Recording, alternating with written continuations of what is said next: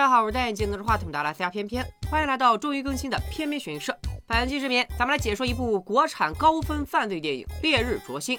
这部电影的尺度之大，当年震撼了不少观众。就算放到现在，它仍然算是最好的国产犯罪片之一。看过的小伙伴，还请大家不要在弹幕里剧透。话不多说，咱们这就开讲。雨夜，一辆出租车在公路上停了下来。坐在副驾驶的男人掏出一把刀子，抵在了司机腿上，还让他从底下拿出一本存折。后座的男人则用绳子紧紧勒着司机的脖颈，逼问他存折的密码。没错，司机这是遇上劫匪了。就在这时，一辆警车迎面驶来，警长伊谷春瞥见了停在路上的出租车，感觉不太对劲，并下车盘问。劫匪们换了一批，生怕自己暴露了，正想着该如何脱身，司机的回答却让他们大吃一惊。没事儿，找不开钱了。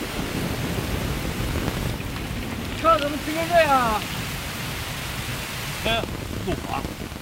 一谷春有些奇怪，怎么会有人在前不着村后不着店的公路上下车呢？何况外面还下着这么大的雨。他正在仔细打量车上的人，司机却再次发话了：“啊，算了算了，钱我不要了，你们下去。快！”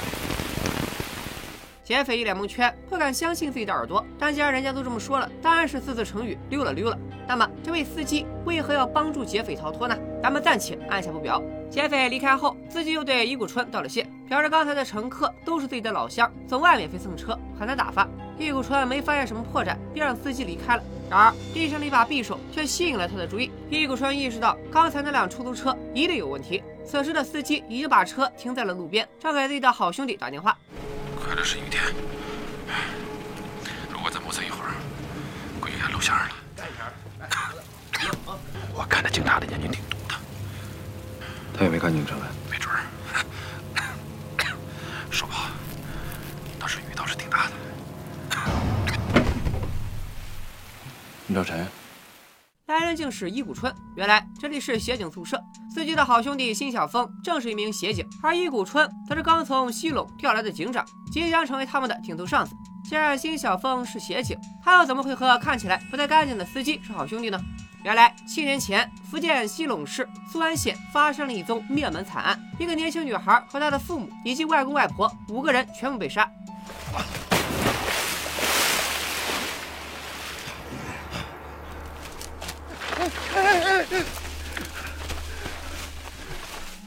罪嫌疑人正是如今的协警辛晓峰，被打劫不敢报警的出租车司机杨自道，以及他们的另一个好兄弟陈比觉。为了方便记，咱们以下简称小峰、阿道和老陈。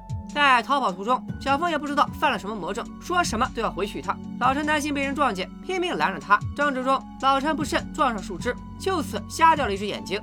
从那以后，三人为了掩人耳目，从西陇来到厦门，干起了正经工作。小峰摇身一变成了协警，阿德则开起了出租车。老陈大概是受了什么刺激，变得有些痴傻，只能做一个码头工人，住在距离市区一百多里的金源岛上。对了，当年杀人之后，三人还意外收养了一个女婴，被取名为尾巴，跟着老陈在岛上生活。三人寻思着，尾巴总不能长此以往跟着他们三个亡命徒，所以打算给尾巴找一个靠谱的家庭，把他寄养在那里。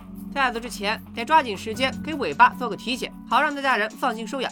或许是抱了赎罪的念头，成为协警之后，小峰抓捕罪犯从来都是不遗余力，拼上性命也要把人抓到。见到易谷春的第一眼，小峰就觉得这个警长不好惹，他怕自己露出马脚，很快就搬出了协警宿舍，和阿道租住在一间山间小屋里。事实上，伊谷春也确实不是吃素的，有时候他只用扫一眼就能判断出你是不是有猫腻。这天，小峰开车载着伊谷春，伊谷春只是无意间那么一瞥，就发现一辆出租车有问题，两人当机立断截停了出租车，果然在乘客的包里搜出了手枪。面对这样的上司，小峰唯恐露出破绽，却又加倍的小心谨慎，并表示自己不久后就会辞职。伊谷春却很欣赏小峰，不许他再提辞职的事。在一次抓捕罪犯的行动中，小峰陷入水里，差点淹死，还是伊谷春帮他脱困，救了他一命。这也让小峰放下了辞职的念头。当晚，小峰要去金源岛拿几条小金鱼，伊谷春恰好无事，便让小峰开着警局的车一同前往。路上，伊谷春提起了七年前的灭门惨案，表示这是自己第一次参与的大案，至今都记得案发现场的状况有多惨烈。小峰在一旁听着，紧张的心都快蹦出来了。为了躲路中央的一条狗，差点把车开下山路。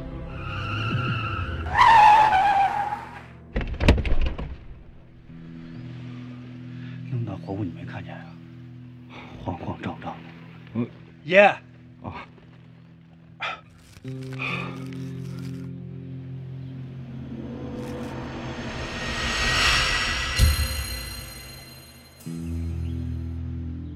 用烟头摸指纹的习惯是小峰发现自己在案发现场留下指纹后养成的。易谷春不禁想起他第一次见到小峰时，小峰也做了同样的动作，而且小峰刚好也是戏弄人。小峰是否有什么不可告人的过去？易谷春有些怀疑，但他依然不动声色，和小峰聊起了这桩灭门惨案。当时负责这幕此案的是易谷春的师傅。按照师傅的推断，最先遇害的应该是年轻女孩。不知道凶手最初的意图如何，反正他在看到女孩赤裸的身体后受到了刺激，当即实施强奸。在这个过程中，女孩因心脏病突发去世。之后，凶手才杀死了女孩的父母和外公外婆。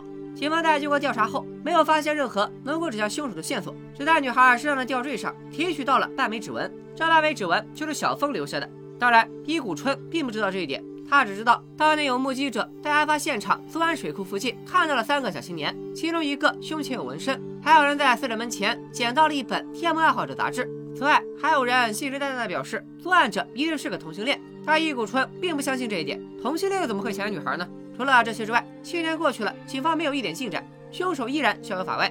到了金源岛，小峰独自乘船上岛，伊谷春在岸边等他，但小峰和老陈的互动却被伊谷春尽收眼底。在回去的路上，伊谷春问起了老陈，以及金鱼是准备拿给谁的。小峰表示，老陈是自己的好兄弟，金鱼则是要拿给女儿尾巴的。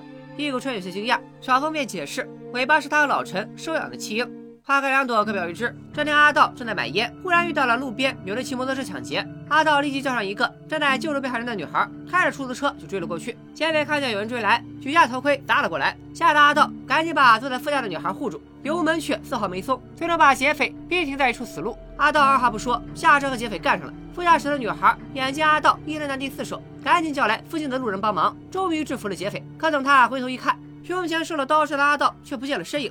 原来阿道心里有鬼，不敢去警局，所以才叫上女孩和自己同行，帮忙处理一下后续事宜。他被劫匪砍了一刀，也不敢去医院就诊，只能回到山间小屋自己消毒、缝针、敷药。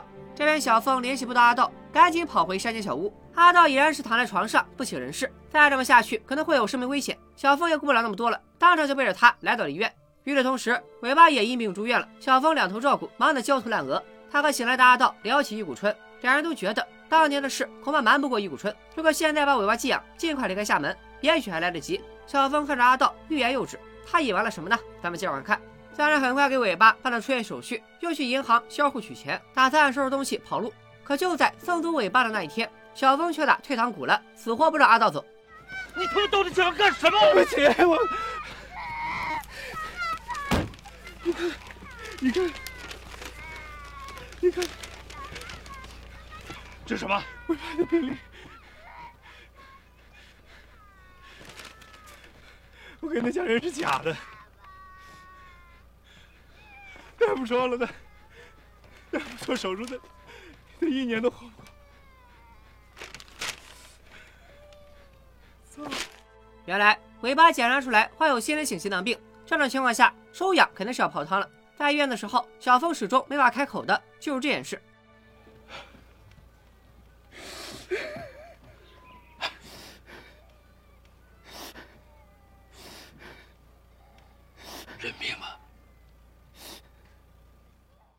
他们把尾巴送回了医院，给尾巴安排了手术。但问题是，这么多年，三人从来都是得过且过，一时半会儿上哪凑高昂的手术费？正聊着，小峰接到了伊谷春的电话。再一抬头，伊谷春竟迎面走来，身边还跟着一个女孩，正是和阿道一起见义勇为的女孩。小峰赶紧为他们做了介绍，说阿道是他哥，而这个女孩居然是伊谷春的妹妹伊谷夏。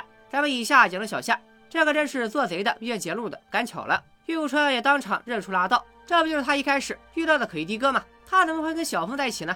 三人你瞧着我，我瞧着你，心里各自打着小算盘，脸上却都不动声色。只有小夏是发自内心的高兴，原来他已经对阿道这位见义勇为的的哥动了心。几人寒暄了几句，易谷川叫走了小峰，小夏则由阿道负责送回家。易谷川看似不经意的问起小峰和阿道的关系，小峰表示。阿道和码头工人老陈都是自己一块长大的朋友。易谷川猛然想到，苏安水库凶案的嫌疑人也是三个人，于是又问起阿道的伤口还没痊愈，怎么这么快就出院拉活了？小峰将尾巴患病急需用钱一事和盘托出。随后，二人来查一宗跳楼自杀的案子，死者的房间没发现什么异常，易谷川便让小峰留在这里待命，自己下楼去现场查看。眼瞅着易谷春离开，小峰立刻给阿道打电话。阿道告诉他，易谷春就是他被抢劫那天那个查车的警察。刚才他已经认出了自己，却装作什么事都没发生，说明他已经对自己产生了怀疑。你干嘛？你谁？说你呢。喂，干！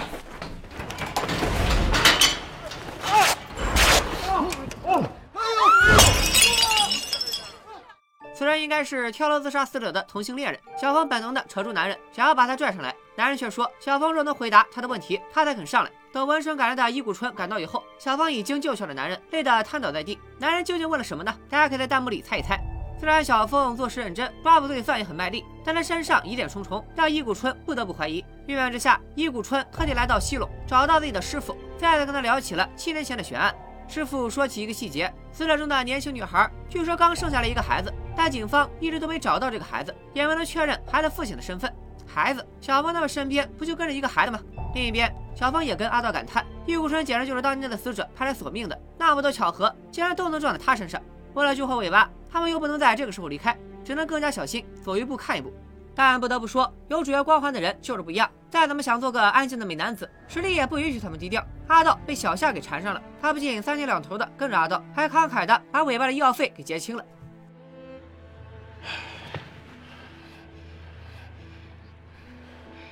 我喜欢你，这样。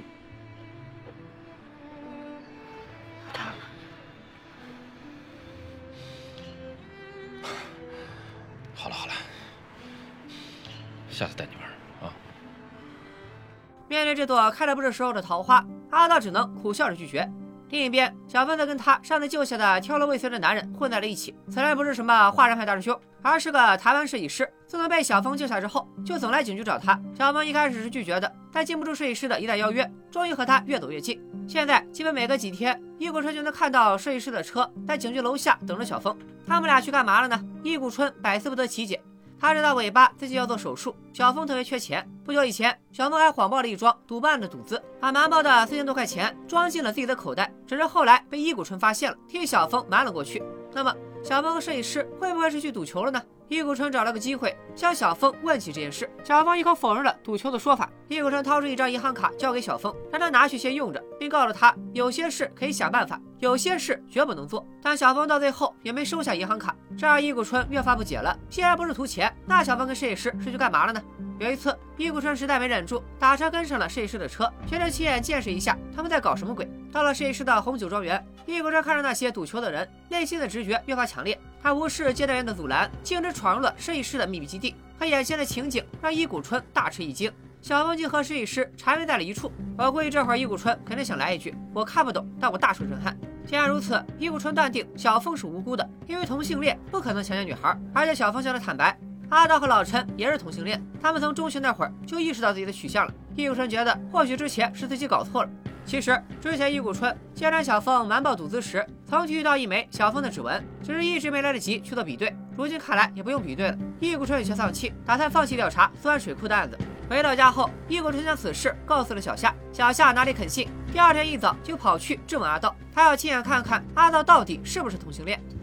我们做爱吧，小夏，放手。在小夏的猛烈攻势下，阿道不由自主地产生了生理反应。小夏更加确定阿道绝不是同性恋，他大声地质问阿道究竟为什么不肯接受他。阿道纠结了许久，终于向小夏敞开了心扉。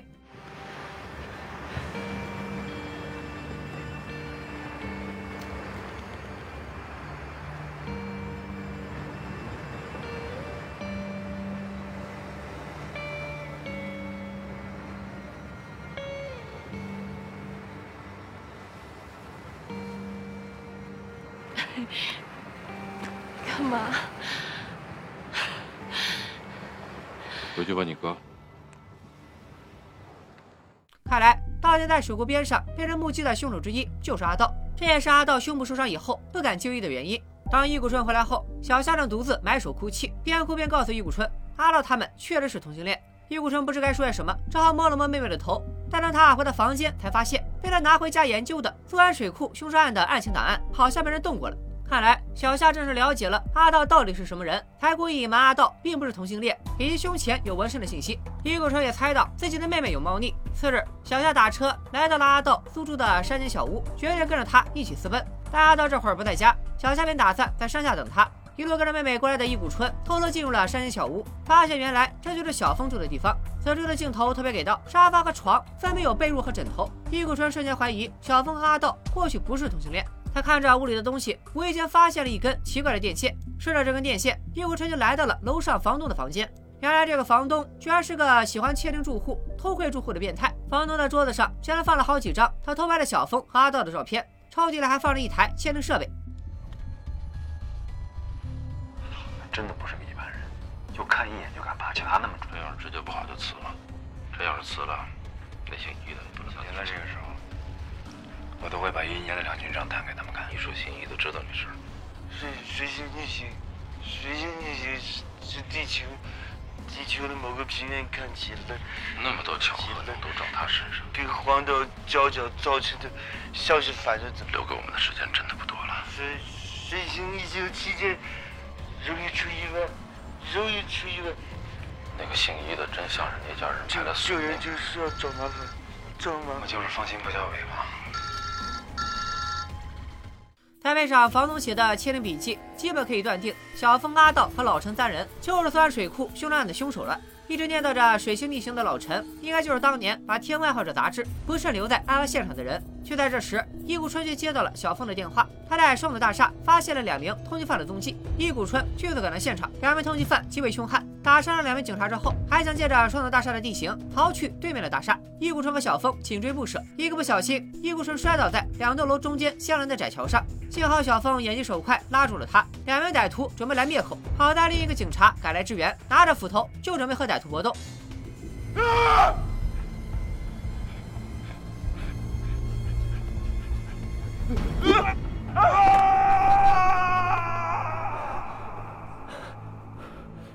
眼看着歹徒离二人越来越近，玉谷春却让小峰放开自己。小峰自然是死也不放。你们三个去自首吧，放手，放手。叶孤城说这话就是希望小峰能放手，否则俩人都活不成。赶紧跑！你他妈站在这动刀动枪干什么？管他妈来抓我！干！快点！快点，快放下！快放下！放下！放下！千钧一发之际，警队增援赶到，及时救下了他们。同时被带走的还有小峰。在离开之前，易谷春让小峰打电话通知另外两人，并告诉他尾巴后续的手术费用他会一力承担。小峰恳求易谷春，如果可以的话，请他务必收养尾巴，并且让尾巴忘掉他们这三个爸爸。另一边，接到电话的阿道立即掉头去找小夏，将自己的存折交给了他，里面是留给尾巴做手术的钱。他拜托小夏一定要给尾巴找个好一点的孤儿院。小夏则哭着答应他，自己绝不会把尾巴送去孤儿院。最后，阿道紧紧拥抱了小夏，便头也不回的离开了。得知小峰坐牢后，台湾设计师来到警局找到易谷春。我知道他不是，可他为了我，什么不是啊？第啊！那天我那样跟他讲，你同情我，敢干我学会吗？是为了嘲笑他一下。敢吗？啊？小峰明明不是同性恋，却真的和自己约会了，最后甚至还发生了关系。易谷春想通了，小峰是故意装成同性恋来洗脱嫌疑。他记起以往设计师每次来找小峰，都会把车停在他刚好能看见的位置。小峰解释说，他们其实一直在等这一天，倒也没想过能逃多久，只是想挨到尾巴做完手术，才这样费尽心机的掩饰。现在他们终于可以说自己是个好爸爸了。易谷川听着，心里有种说不出的滋味。最终，小峰和阿道被执行了注射死刑。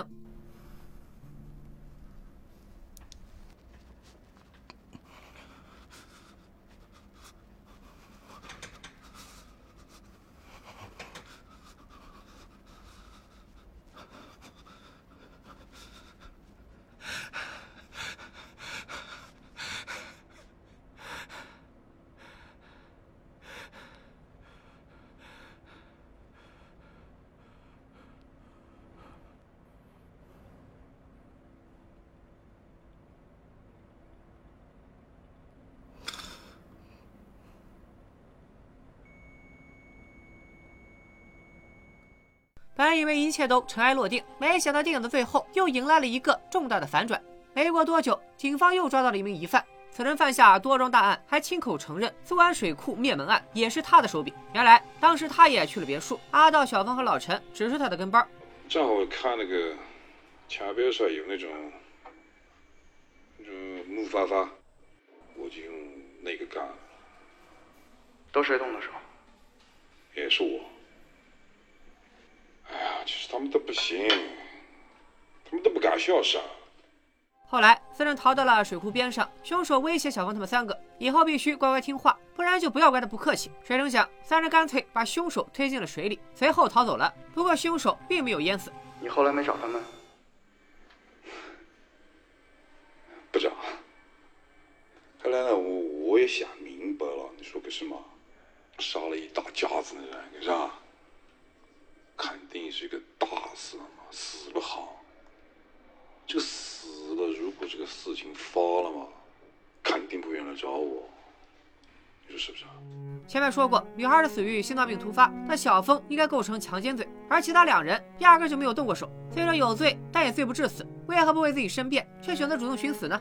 易古川思前想后，觉得只有一种可能：尾巴并不是弃婴，他也许就是年轻女孩的孩子。当天也在别墅里，小峰看见了，不忍心孩子就这样死去，所以才会重返别墅，抱走了孩子，就此抚养在身边。但他们心里清楚，纸包不住火，这事儿总有一天败露。如果哪天尾巴知道了真相，抚养自己长大的人竟是杀害自己全家的仇人，换做是谁都无法接受。但只要小峰他们活着，这种可能性就永远存在。为了证实自己的猜测。易古春悄悄给尾巴做了骨龄测试，事实证明尾巴的年龄确实是七岁。看来这就是小峰阿道寻死的真正原因了。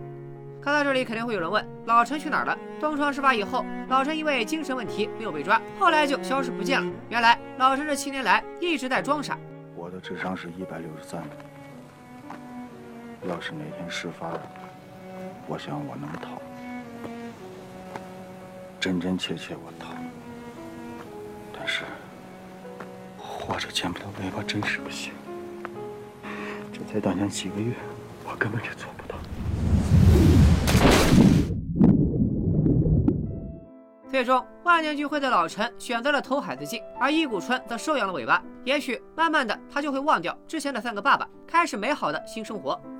《烈日灼心》上映于二零一五年，某瓣评分高达八点二。导演曹保平当时在上海国际电影节拿下了最佳导演奖，段奕宏、邓超、郭涛也共同获得了金爵影帝的殊荣，而戏份较少的其他演员也都发挥出了精湛的演技，尤其是王艳辉，最后他作为凶手自述案情的模样，完完全全就是今日说法里的凶手再现，一度让众多观众以为这是找了一个真实的杀人犯拍的。而饰演老陈的演员高虎也贡献出了一段神演绎，不过看到最后，你根本猜不到这个看上去就不太聪明的男人竟然拥有那么高的智商。不过高虎在二零一四年因为吸毒被抓，直接影响了影片的审批上映，部分镜头只能做出删减调整，老陈基本变成了一个打酱油的角色。所以说，毒品万万碰不得，毁了一个好演员不说，也差点毁了一部好戏。另外，本片的其他尺度较大的戏份，比如同性激情戏和死刑镜头，也有不同程度的删减。但即便如此，直到七年后的今天，我也没再在电影院里看到尺度有超过他的国产电影。影片中有大量的细节和伏笔。小峰去金源岛喂尾巴拿小金鱼，却发现两条鱼已经死了。这两条死鱼按着小峰和阿道已经像出了水的鱼一样，再怎么挣扎，最后也是死了一条。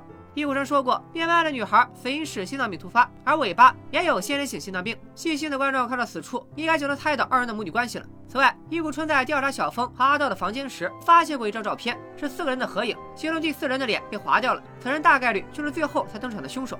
而早在电影开场时就给过镜头，小峰他们三人好像把什么东西扔进了水里，其实就是真凶。《烈日灼心》改编自须臾瓜的小说《太阳黑子》，原名大概寓意即使光芒万丈的太阳，也会有阴暗的一面，人性也是如此。《烈日灼心》这名字也不错，把小峰阿道这七年来内心的煎熬概括得非常到位。世界上有两种东西无法直视，一是烈日，一是人心。电影的总体方向其实和原著区别不大，最大的改动应该是结局。原著里确实是他们三个杀了女孩全家，这也让他们这七年的赎罪和忏悔显得更合理、更有力度。电影则加了一个真凶，三个人算是间接害死了女孩全家，但他们又误以为自己杀了凶手，背上了命案，于是开始亡命天涯，相当于减轻了他们的罪恶，更符合大众的价值观，也更方便过审。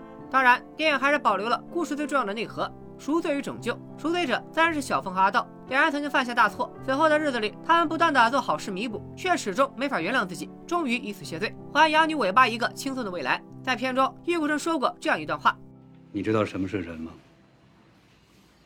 在我眼里，人是神性和动物性的总和，就是它有你想象不到的好，更有你想象不到的恶，没有对错，这就是人。毫无疑问，小峰和阿道便是典型的神性与兽性的结合。他们既是穷凶极恶的罪犯，也是沉默无私的父亲。拯救者则是易谷春兄妹。一直以来，易谷春对小峰都不是只有同事之情。他欣赏小峰的机敏和勇敢，却无法对小峰身上的疑点视而不见。他愿意把存款拿出来给尾巴治病，在最后的生死关头，也毫不犹豫地让小峰抛下自己去自首。小夏和阿道的爱情，乍一看过于狗血和巧合，但正是小夏的推波助澜，才让阿道下定决心直面自己的过错，坦然迎接终将到来的结局。有人说，本片最大的缺点就是巧合过多。比如，伊谷春刚好成为了小峰的上司，又刚好查了阿道的车，自己的妹妹又刚好和阿道结缘，并爱上了他。最巧的，要说二人的房东刚好是个喜欢偷窥窃听的变态。看的时候，好多人以为房东是警方卧底或者私家侦探之类，最后发现就只是个平平无奇的变态。其实原著小说对房东的塑造更加丰满。这位房东家里发生了大火，他没有机会救下自己的家人，因为胆小没有去救，从此活在了深深的悔恨之中，心里也开始扭曲。他把楼下的房子出租，并开始偷偷窃听房客，是想找到一个比自己罪孽更重的人，来减轻自己的负罪感。影片如此处理，有可能是篇幅所限，也有可能是故意为之。这一个个巧合，就是想营造一种若要人不知，除非己莫为，法网恢恢，疏而不漏的感觉。说到法律，易谷春对法律的一段阐释，也是全片的点睛之笔。我给大家来念念吧。